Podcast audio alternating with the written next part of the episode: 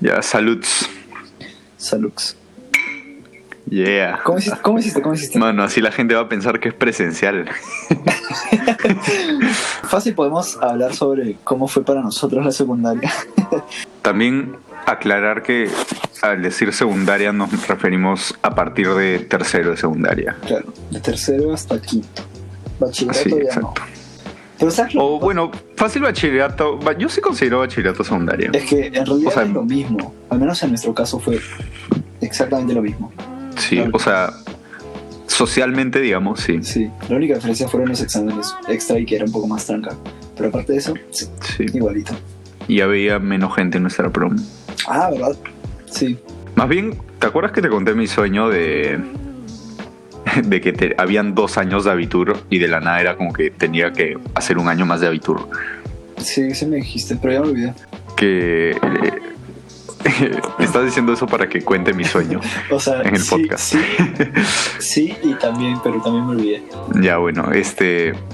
Soñé que tenía que hacer un año más de abitur porque de la nada así era el sistema y, Ah, ya, sí me dijiste. Como, y como estaba súper estresado. Ah, ah, sí, como en el Franco.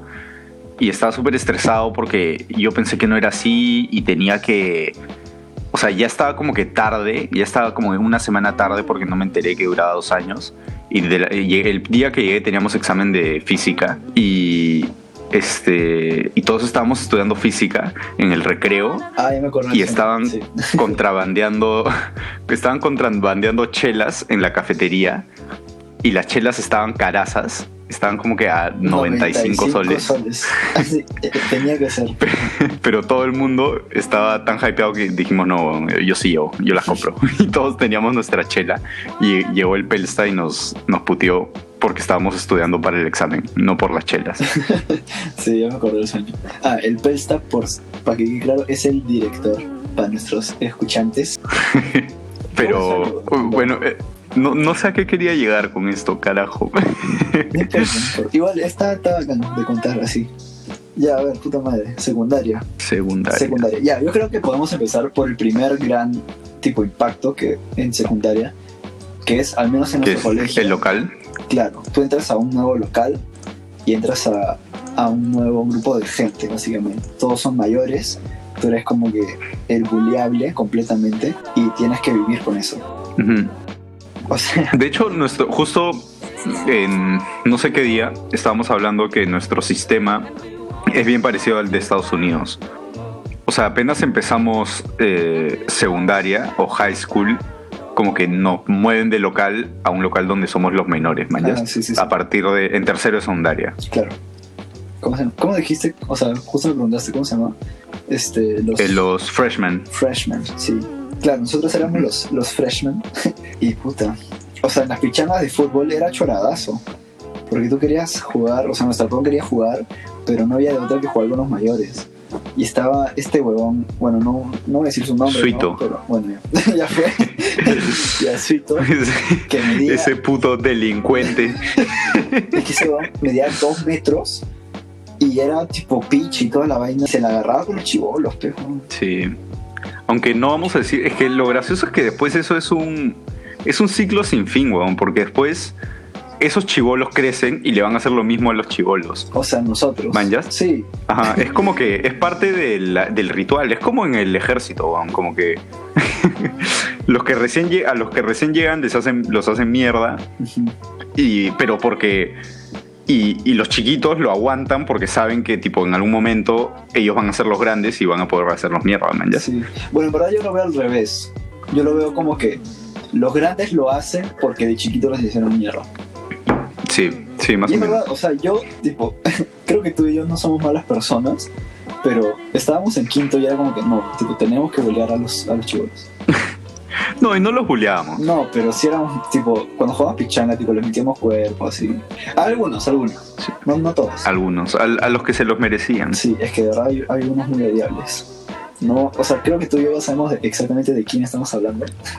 Sí, de dos, dos. de dos causas, pero no vamos a decirlo porque. Por respeto, por respeto. Entonces, sí, bueno, no sé, era. Pero sí, es una especie de ritual y no me parece malo. A mí sí, weón. o sea, bo- imagínate ser chivolo, qué bonito sería que no te hagan bullying. O sea, sin, sin andar con miedo en las pichangas. Yo, yo tenía miedo, weón. Si se- o sea, si Suito ¿Sí? se la agarraba contigo, tipo al principio de la pichanga, eran los peores 15 minutos de tu vida. Es que yo, yo en los recreos no jugaba pichanga, entonces no tenía contacto directo No, con, no viviste esa experiencia. con los mayores. Claro. Sí. Pero igual, o en la cafetería. O sea, te juro que lo máximo que yo sentí fue fácil las primeras dos semanas me sentía un toque intimidado, tipo al llegar solo al colegio, así como que... Claro. Pero más que eso, tipo, Sí, de eso te acostumbras. sí, sí. No, y weón, tipo cuando ves fotos de tercero, éramos niños, o sea, niños, niños, niños. Éramos 15 añitos. Sí, o sea, y me acuerdo que cuando, o sea, claramente cuando estábamos en, en primaria, para nosotros los, los de 15 años eran tipo enormes. Sí. Eran, Puta, eso me llevó al pincho también, weón. Yo, yo veía tipo a Conrad Linder, a Andrés Bellina, así. Y esos weones son altos, pues. Entonces yo decía como que sí, yo, puta, de acá un año, dos años voy a, voy a ser de su tamaño, claro, pues. Puta madre. Tengo 19 años, puta mío, metro cincuenta, weón. Sí, weón. no sé qué pasó con nuestra prom. Son chatos. Sí, en nuestra prom de verdad no hay nadie demasiado alto. O sea, O sea, el más alto es fácil Topita. Topita, weón. Sí. Y Topita no es tan alto. sí, exacto. O sea, no hay ningún que pase de los 2 metros o del metro 90 para no. Pero después en la prom, en una prom como la de Conrad, tipo, todos son del tamaño de Topita, weón. Sí, sí, sí. sí. O sea, o, al- o hay como que al, al menos 10. Sí, sí, no sé, eh, es medio raro. Y las proms, las proms menor a, las nuestras, este, no, sí son chatos. Pero ¿sabes qué pasa? Sí, son como la nuestra, más o menos. Sí, pero son pichis, por una razón. Tipo, todos sentían la necesidad de ir al gimnasio. Sí, se me ocurren dos nomás que, que estaban chapados. Después no tanto. No sé, en todas las proms hay gente que hacen e- ejercicio. Eso es lo chévere de las proms. Que, en que las proms están totalmente equilibradas. weón. Siempre hay un cabro, siempre, o sea, o más. Maxi, por favor. O Usa sea- otra palabra antes que nos cancelen. Siempre tienen un huevón que hace ejercicio. Siempre tienen un huevón que es el drogo.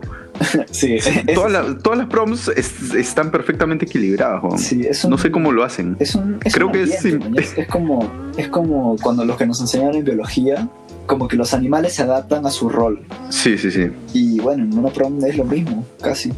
Claro, como en la prom tiene que haber un drogo, Sí. uno se convierte en el drogo. Esa persona no nace drogo, Mm, la hacen drogo. sí, pero sí, es verdad. ¿Qué? O sea, como que cada uno adopta su rol dentro del ecosistema. Ecosistema, eso era.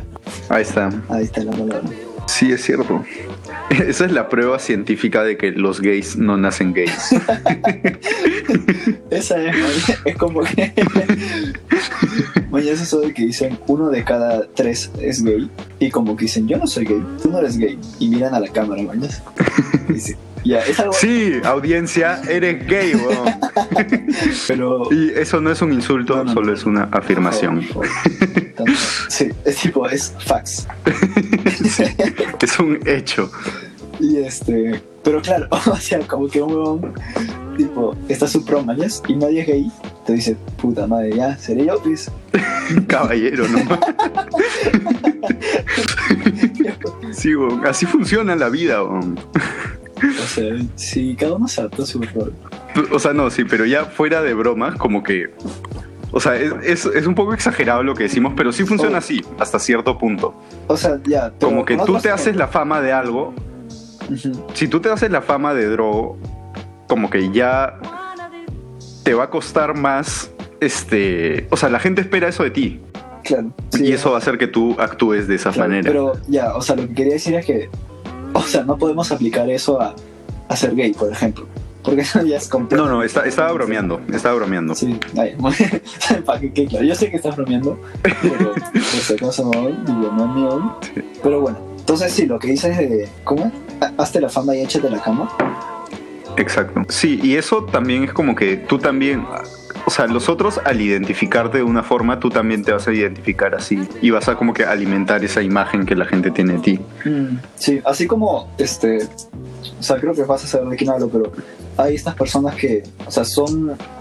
digamos, tímidas, que obviamente no quieren ser tímidas, pero tipo se alimentan de esa imagen y, digamos, la, o sea, la siguen, siguen esa imagen porque les funciona hasta cierta manera, ¿no? Sí, o sea, también es como que...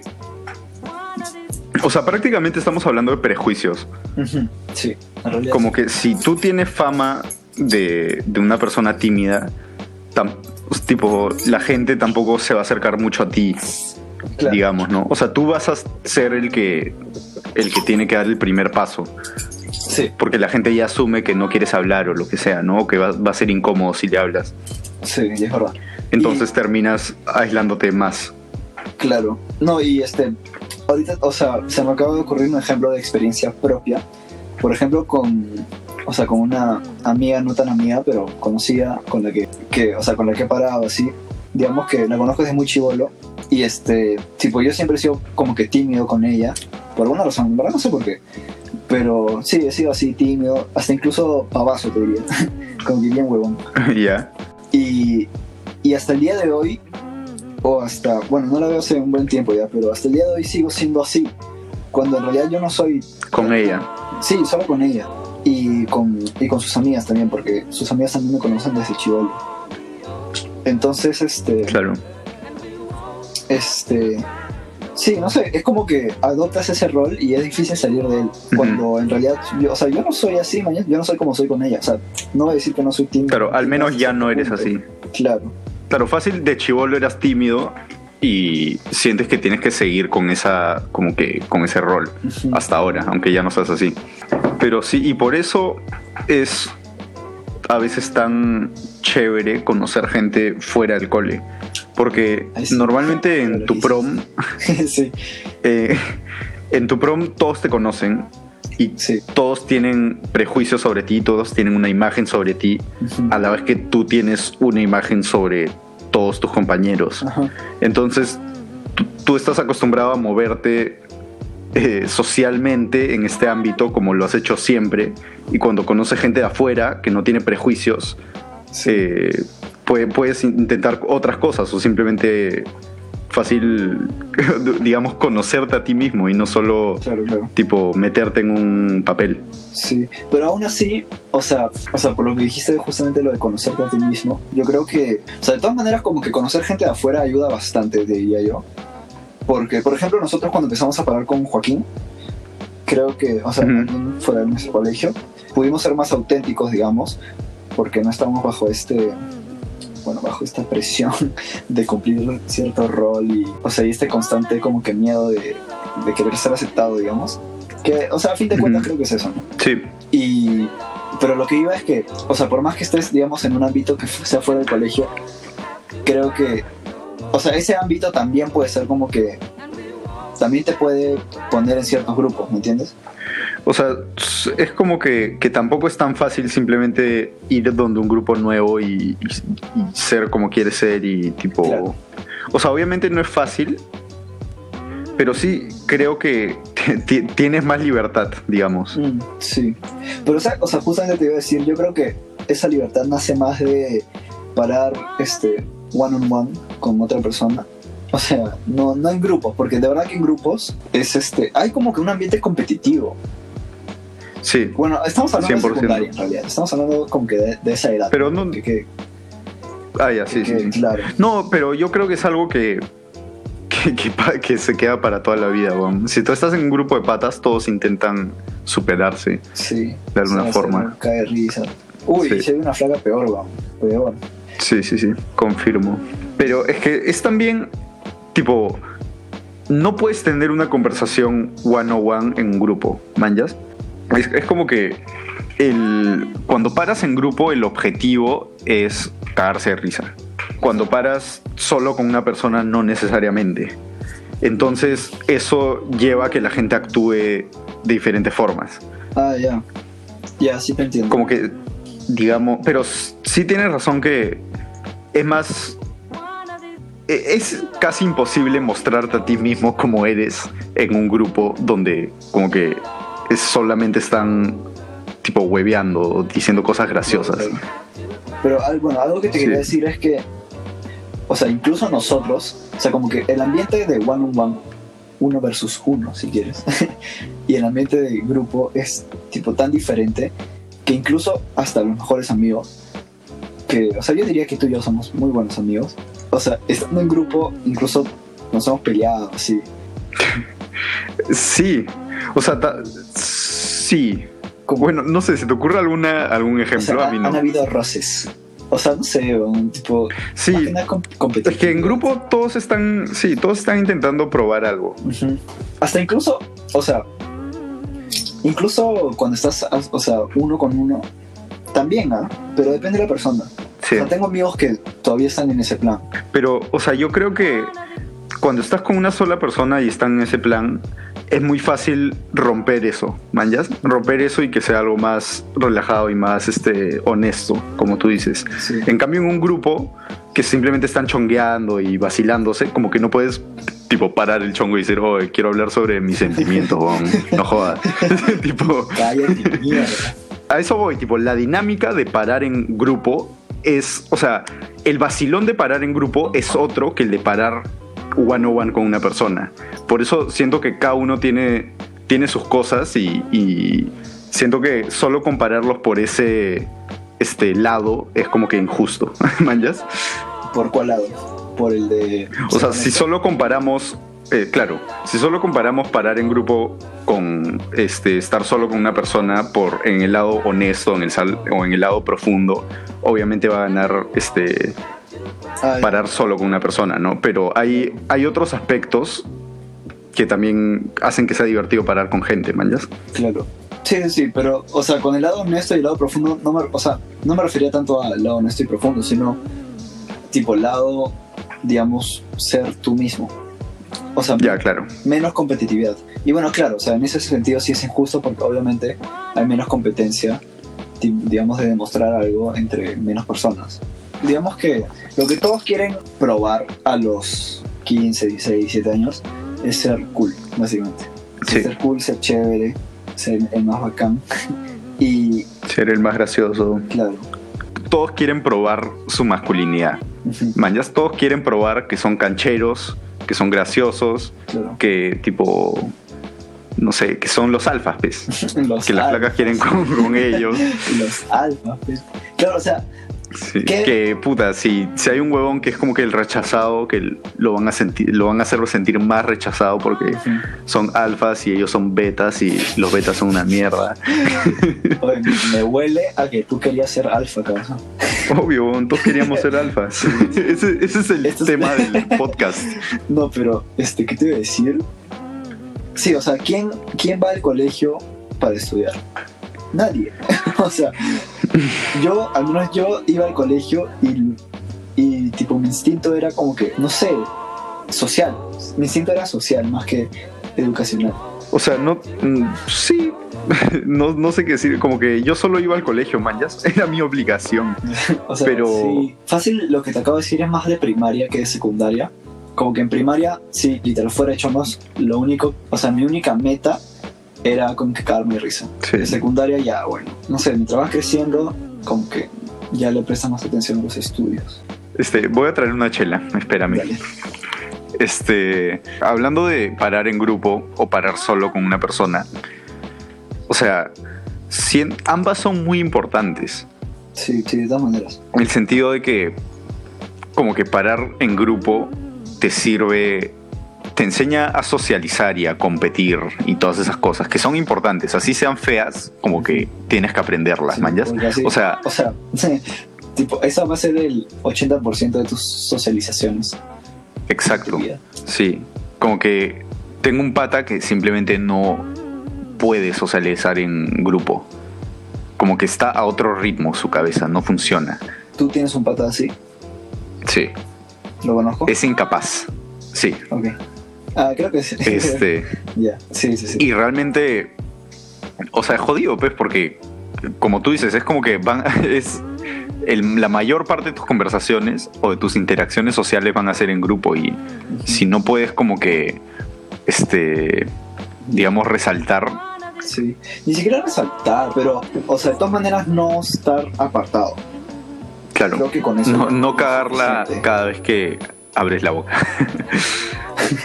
claro, o sea, no ser ese huevón que como que habla cada 10 minutos para decir dos palabras que tipo, no aportan ni mierda. Exacto. Esa, sí, esa es la huevada. La gente que dice la huevada más tipo segura que puedes decir, manjas. Tipo, exacto, que no aportan nada a la conversación. No sé, bueno, la gente tiene que relajarse. Sí, realmente es eso. O sea, sí, yo creo que la gente que tiene problemas en ese tipo de situaciones es porque la piensan demasiado. Sí. Todos, todos pueden ser auténticos si simplemente se relajaran. Claro.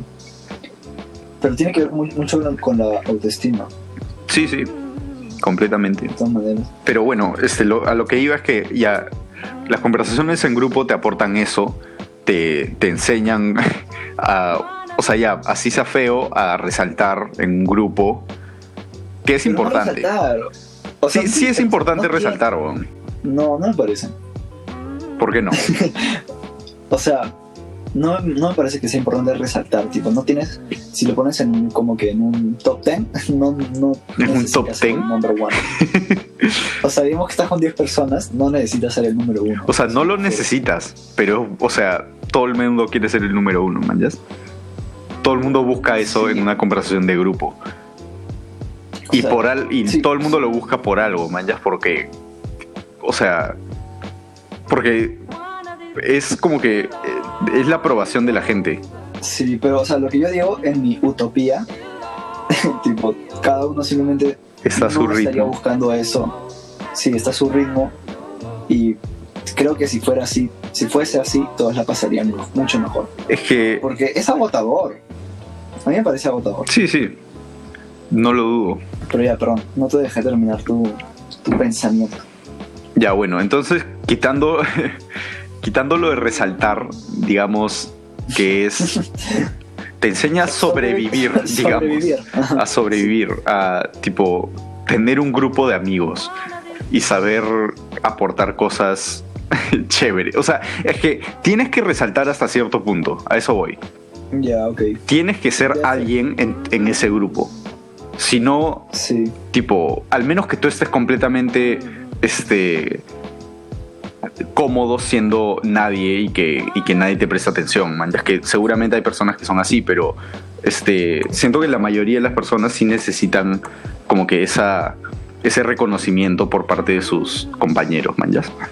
Sí. No, te diría que todos. O sea, no la mayoría. Todos. Creo que necesitan cierto reconocimiento dentro de un grupo. Sí, algunos más, algunos menos. Sí, pero, lo que decías entonces es. Este, ya, entonces eso te aportan las conversaciones en grupo y conversar solo con alguien también te aporta un culo de cosas.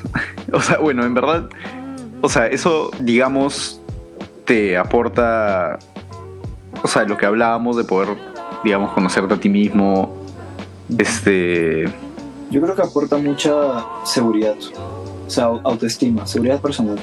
pues, claro, saber que puedes simplemente ser tú con alguien y, y que esa persona te quiere sin importar nada. Pero sí. O sea, como que. Te quiero, Oliver. Yo también te quiero, Maxi. Pero, o sea, siento que hay gente que. eh, puedo, puedo estar equivocado, pero estoy pensando como que en ciertas personas que siento que no tienen como que ese tipo de, de comunicación con alguien, digamos, tan personal y, e íntima, no, no saben que pueden ser ellos mismos. Claro, sí, sí lo entiendo. O sea, eh, si constantemente estás en este plan de resaltar, así estés en grupo, así estés con una sola persona o lo que sea, este, no, no tienes una oportunidad para saber cómo eres realmente. Sí, sí, sí. Yo creo que también, o sea, esto puede tener gran efecto en tu, tu efectividad en conseguir pareja del otro sexo. ¿Ya? O sea, ¿Cómo? porque como que si aprendes que cada, que cada este, interacción con otra persona en solitario es un juego, de, es una competencia y que tienes que demostrar tal cosa y tal cosa, vas a hacer lo mismo con las flacas. Y vas a estar súper inseguro porque vas a tener la necesidad de estar demostrando a cada rato que eres tal y no sé qué cosa. Y a fin de cuentas eso no sirve. O sea, si quieres tener una flaca, de nada te sirve aparentar ser algo que no eres. Sí. a la larga, ¿no? A la corta, puta, te puede servir, se puede servir, pero no es bueno ni para ella ni para ti. Sí, a la larga. Tú lo has dicho. claro, y realmente, o sea, eso en verdad va a tener repercusiones en como que toda tu vida, Maya. Sí. Sí, justamente También- en mis clases de psicología, Habla. eh, o sea, estaba aprendiendo que, o sea, es algo que ya sabemos en realidad, que lo que aprendemos en la adolescencia, la adolescencia y eso, como que hasta los 20 años, es básicamente, o sea, lo que, como formas tu persona hasta esa edad, ya para adelante vas a ser básicamente así, con ciertos cambios, pero mucho más leves que, por ejemplo, cómo cambiaste desde los 13 a los 18. Sí. Este. Y de hecho, yo creo que todas las experiencias que tienes de niño, como que de muy niño, desde los. Desde el primer año de tu vida hasta el. Como que hasta que tienes cinco, yo creo que es mucho más formativo que tu adolescencia. Sí, sí, sí, sí. No, de hecho, ¿sabes? Esto también es de mi clase de psicología, que la agresión, por ejemplo, o se hicieron investigaciones y en un principio se pensaba que nacía de la adolescencia, pero en realidad viene de mucho, de mucho antes. La agresión O sea, niños- física, digamos. Ajá, agresión, tipo ser abusivo, digamos. Este, hicieron un experimento donde ponían a una, a una adulta, mujer, y tenía un, como un peluche, y le pegaba el peluche, tipo, pisaba en él, cosas así, y era un peluche con, con, forma de humano, o sea, con dibujos, ¿no? De. Y, y el niño, o sea, y el niño veía esto, él y los niños, porque eran varios, y después, re- o sea, repetían exactamente lo mismo. Tipo, te juro, exactamente. Tipo, puñetazos, los ponían en el suelo, se paraban encima de ellos. Todos los, todo, todo lo que hicieron con. Todo lo que hizo la mujer con el peluche, lo repetía el, el chivolo. Entonces, sí, ese es un ejemplo de que, claro, conductas como esas se aprende desde muy, muy chivolo. Sí, por eso yo creo que por eso la gente antes eh, era mucho más agresiva, weón. como que si tú le preguntas a tu viejo cuántas veces se me echó de chivolo, weón, puta, te apuesto que ni siquiera sabe cuántas de tantas que de tantas veces que se me echó. weón. Yo nunca en mi puta vida me he echado. Porque en general creo que nuestra generación es mucho menos agresiva. Y eso es porque, Sí, o sea, antes estaba bien, bien visto pegarle a los niños para educarlos, hasta en el colegio. Y ahora que, que ya no se hace eso y que eso está mal visto, como que hay menos violencia en nuestra generación, porque no fuimos criados con violencia. ¿En qué momento, ah? O sea, ¿en qué momento crees que dejó de verse bueno eso? Este, o sea, yo creo que la genera... eh, estamos hablando del primer mundo, ¿no? O sea, en el tercer mundo la gente le sigue pegando a todo el mundo, pero este, en el primer mundo, ponte los profesores a tu mamá, a mi mamá, ya no le pegaban, ya no les pegaban, pero los padres tal vez sí, ¿manjas? Claro. Bueno, a mi papá sí, porque es viejazo, pero sí, tienes razón. O sea, mi mamá no creo. Creo que sí. Claro, pero es, esto es hablando del colegio. Eh, todavía como que entre padres fácil e- estaba más normalizado. Pero yo creo que paró, paró en la generación de los, este, este, O sea, a, a los millennials ya no les pegaban. exacto. Sí. Bueno, no, no sé, pero sí, debe ser por ahí, por esa ruta. Sí, o sea, en un promedio más o menos. Yo creo, o sea, obviamente fue bajando gradualmente hasta un punto que simplemente ya no estaba bien visto. Claro. Pero, o sea, me parece curioso como que, o sea, que es algo bien chévere y bien por, o sea, bacán por el ser humano, ¿mañas? Sí, punto para el ser humano, porque ellos mismos como que se dieron cuenta que moralmente estaba mal. sí, Porque, o sea, la conducta, digamos, lo que aprendieron desde chivolo es, es lo mismo. Porque en teoría, como que tu papá, digamos que tu papá te pegaba, tú también deberías pegar a tu hijo, y tu hijo así, así, así, así. Pero hay un punto de quiebre que es simplemente, creo que el, el mismo como que cerebro humano, no sé, se da cuenta que, no sé, algo anda mal. Sí, no creo que. Realmente no sé por qué la gente paró de pegarle a los niños. Pero no es algo evolutivo, porque, tipo, hubiéramos, nos hubiéramos demorado mucho más si ese fuera el caso. Pero debe ser algo. Fácil es como que los mismos, los mismos, este, sí, o sea, yo tampoco creo, creo que sea evolutivo, pero, o sea, la misma conducta de los, digamos, de los, justamente de nuestros papás, los que recibían eso, creo que decidieron cambiarlo porque llegó a tal punto que fácil se dieron cuenta que ya no era O sea, que en verdad no servía y que sea más mal que bien. Sí. Sí, es, es gracioso, o sea, es raro, no es gracioso. es loco ver estos cambios en las, en las reglas de la sociedad, como que como el movimiento hippie de los 60, que se supone que es como que la primera generación que decidió desobedecer a sus padres. Porque anteriormente era como que, puta, tu padre decidía en qué trabajabas, qué cosas estudiabas, tú estudias esto y tenías la misma profesión que tu padre y esa era tu vida, manjas. Pero a partir de ahí, tipo, la gente empezó a tener más libertad y no sé qué ocasionó ese cambio. Simplemente creo que es como ocurrió una sensación. Sí, es como que cuando algo llega a, un punto tan extremo que la gente ya no lo aguanta más, como lo que ha pasado ahora con, con las huelgas en Estados Unidos. Claro, pero en las huelgas en Estados Unidos hubo un punto de quiebre, que fue lo de, lo de Floyd. Pero eso voy, es como, es un comportamiento, o sea, claro, no, en, el ejemplo de los 60 no hay un punto de quiebre específico, ¿no? Fácil, no hay como que... Creo que era eso. Sí, es eso. es eso y los movimientos... y también los movimientos raciales de Martin Luther King. Sí. Entonces, ¿tú crees que tipo se necesita... Ah, y la invención del LCD. El descubrimiento del LCD, más bien. También, güey, esa boda le abrió la mente a las personas. No creo. Yo creo que simplemente como que, en cierta forma, tipo, sí dirigía un poco la conducta de los hippies. Exacto, o sea, porque la conducta de los hippies no es simplemente desobedecer a sus papis. Son muchas cosas más, man. Son tipo los colores, la música, este, el sexo, todas estas cosas, man. Y, bueno, fácil, el, el LCD no, no tuvo tanto efecto en esos aspectos, pero en, en otros sí, man, como en el sexo, en tipo el, paz y amor y esa huevada, man, Pero, o sea, yo creo en verdad que primero fue, digamos, los hippies y después fue el LSD. No cronológicamente, sino en el sentido de importancia y, e influencia. No, llegaron al mismo tiempo. O sea, pero o sea, a lo que voy es que no creo que el LSD haya creado a los hippies, sino los hippies existieron y después, ¡pum!, LSD, puta buenazo, es parte nuestra. O sea, no puedo decir que no estoy de acuerdo porque no es, tipo, estos son hechos, pero yo, yo creo que llegaron prácticamente al mismo tiempo. O sea, yo sí creo que eso le abrió la mente a muchas personas. O sea, forjó. Y, forjó ese movimiento. Forjó ese movimiento en muchos aspectos. Ya. Yo no creo, o sea, no sé, Tipo, nunca habría que investigar. No sé cómo es. Sí, habría que investigar.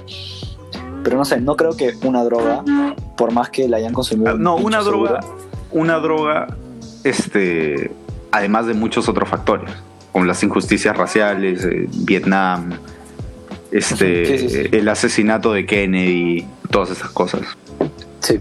Pero yo sí creo, o sea, creo plenamente que el LSD la, populariza, la, popularización del LSD y de la hierba también. Tipo, influenciaron a... Pero más del LSD, porque digamos, o sea, fácil tú lo ves más como que el LSD era un aspecto de los hippies. Sí, yo lo veo así. Pero yo sí creo que, tipo, ayudó a forjar, digamos, la ideología de ellos. Porque, o sea, yo no le he metido eso, ¿no? Pero, este. O sea, ¿tú crees que el LSD los hizo pensar de manera diferente? Sí. Sí, o sea, porque. O sea, ya, como te decía. Que cosas eran adictos. No, no eran adictos. El LSD no es adictivo. Entonces, mi, reformulo mi, mi vaina. No es que sea adictivo, es que lo consumían un pincho. Tipo, tanto así para que su mentalidad cambie drásticamente. Es que, bueno, como decía John Lennon, basta con un trip y ya puedes cambiar completamente como persona. no sabía que John Lennon había dicho eso. Sí, sí, sí. John Lennon, más bien, o sea, John Lennon. te voy a hablar de los Beatles ahora. o sea, los Beatles eh, escucharon del LCD y escucharon justamente eso, que bastaba con una, un buen ah, trip, un trip fuerte y podía cambiar tu forma de ver el mundo. Y Paul McCartney no lo quería hacer, ¿no? Claro, a Paul McCartney le daba miedo y a, este, a Lennon le gustaba esa idea. Pero bueno, o sea, eso prueba mi punto, man. No, no, tienes que, no tienes que probar, no tienes que consumirlo un culo para cambiar, para que cambie tu mentalidad, basta con una vez, si es que esa vez es tipo fuerte. O sea, es una, es una droga muy potente, y uno de los efectos, digamos, comunes es que te das cuenta, tienes esta realización de que en verdad todo es amor. Manjas, de que todo, todo es energía y todos formamos parte de lo mismo y en verdad nada tiene sentido, pero a la vez todo tiene sentido. Y esta es la realización que tuvieron los hippies. Entonces, y me parece que eso va muy de la mano con el, la ideología hippie, manjas. Y no creo que sea una coincidencia que justamente cuando ah, esta droga está en, un, en el auge de su consumo, llega esta ideología que toma todo el primer mundo, manjas. O sea, no, sí, está bien, Y eso junto con la guerra de Vietnam y todos estos otros factores que están sucediendo en Estados Unidos en ese momento, ¿no? Sí, porque en realidad estamos hablando de Estados Unidos, nada más. Sí, por desgracia la historia universal es Estados Unidos. sí, literal. O sea, los 60 tipo, no es Velasquito, es Estados Unidos. Sí, vamos. Claro, porque, o sea, literal la historia acá era tan diferente. Sí. Acá no había LCD, no, no, acá no había. Acá, no había nada que sea de Estados Unidos. Nada. Acá no había ni, ni, Mickey Mouse, weón. No había ni música de Argentina. Sí, weón, puto Velasquito. no había ni el programa del tío, no sé qué cosa. ¿Mañana es esa? La de que el tío. No sé, no me acuerdo su nombre, pero hay un huevón que tenía su programa de televisión que le dijo a un, a un niño que era un invitado, le dijo como que, ah, sí, tu papá debe ser de las Fuerzas Armadas o de los militares, una cosa así. Y lo cancelaron, weón. Ah, sí, sí, sí, me suena, me suena, me suena. Claro, porque, pero lo dijo de una forma despectiva, una vaina así, ¿no? No, al contrario, o sea, entiendo yo que fue como que, o sea, era un chiste, pero... Claro, pero era un chiste... Ya, claro, algo así como que puta. Creo que tenía algo que ver con que el chivolo dijo que comía carne a cada rato, una, vaina así, ¿no? sí, sí, sí, sí, Pero bueno, sí, o sea, eso es lo que me jode. Esta idea de como que las generaciones son solamente el primer mundo. Y, y a veces ni siquiera del primer mundo, sino solo de Estados Unidos. Sí, claro, o sea, ahorita como acabamos de decir. Los Porque finalmente. Habla, habla. O sea, es que está muy marcado por por como que el arte del momento, o sea, los movimientos. O sea, lo digo por, por ejemplo, o sea, iba a decir que sí con los Estados Unidos, pero en Inglaterra también, por ejemplo, con los Beatles, los Beatles también son un factor súper importante que marcan un antes y un después en la historia, digamos, mundial. Y bueno, no son gringos, ¿no? Sí. Por lo tanto, o sea, también hay, digamos, influencias de otros lados. Pero siempre el primer mundo. Sí, claro, sí, de todas maneras. Sí, es Europa y Estados Unidos, básicamente. Sí, y ni siquiera son una Porque, Sí, para nada. Más bien, este, o sea, digamos, una generación, las características de una generación se, se crean a partir de lo que estaba pasando en el momento de manjas en, en la que esa generación era la juventud cada Por eso los baby boomers. por eso los baby boomers se llaman baby boomers. Se llaman baby boomers, tú sabes, porque eran como que en esa, en esa época todos decidieron tener bebés, básicamente. y hubo un boom de bebés. Sí, porque la, la, economía estaba muy bien en esa época, después de la guerra. Ah, yo este... diría que era más por el lado como que social, en el sentido de que como que todos los soldados regresan a sus jatos, regresan con la esposa y están como que, puta ya, tipo, acabamos de pasar una guerra, hay que crear una familia. O sea, fueron muchos factores, o sea, también eso, pero, o sea, si te pones a pensar, Estados Unidos en los años 20 tuvo la peor crisis de su historia y, y Estados Unidos salió de la crisis por la guerra porque por la guerra generaron empleo y dinero y tipo mano de obra y todo, ¿no? Y, ah, y entonces salieron justamente de los 20 de esta crisis terrible este, y su economía este, mejoró un culo en los, en los... No, perdón, no fue en los 20, en los 20 le fue muy bien en los 30 Eso fue en tuvieron... Europa, creo. No, no, no. Eh, sí, pero en Estados Unidos también. En lo- los 20 Ya. estuvieron muy bien económicamente. En los 30 fue la gran crisis y gracias a la guerra en los 40 se recuperaron. Entonces eso también fue un factor importante, ¿no? Como que la gente podía... eh, tenía plata para tener una familia. Podía mantener una familia. Entonces por eso también nacieron un culo de personas. Pero sí, o sea, Pero, pero entre baby boomers, ¿de qué año a qué año son? baby boomers nacieron o sea, mi viejo, entre mi viejo es baby boomer y te diría 50. desde que terminó la primera guerra Ah, la, la segunda guerra mundial hasta los 60 más o menos Sí, tienes toda la razón. Es del, o sea, acá dice desde el 46 hasta, hasta el 64.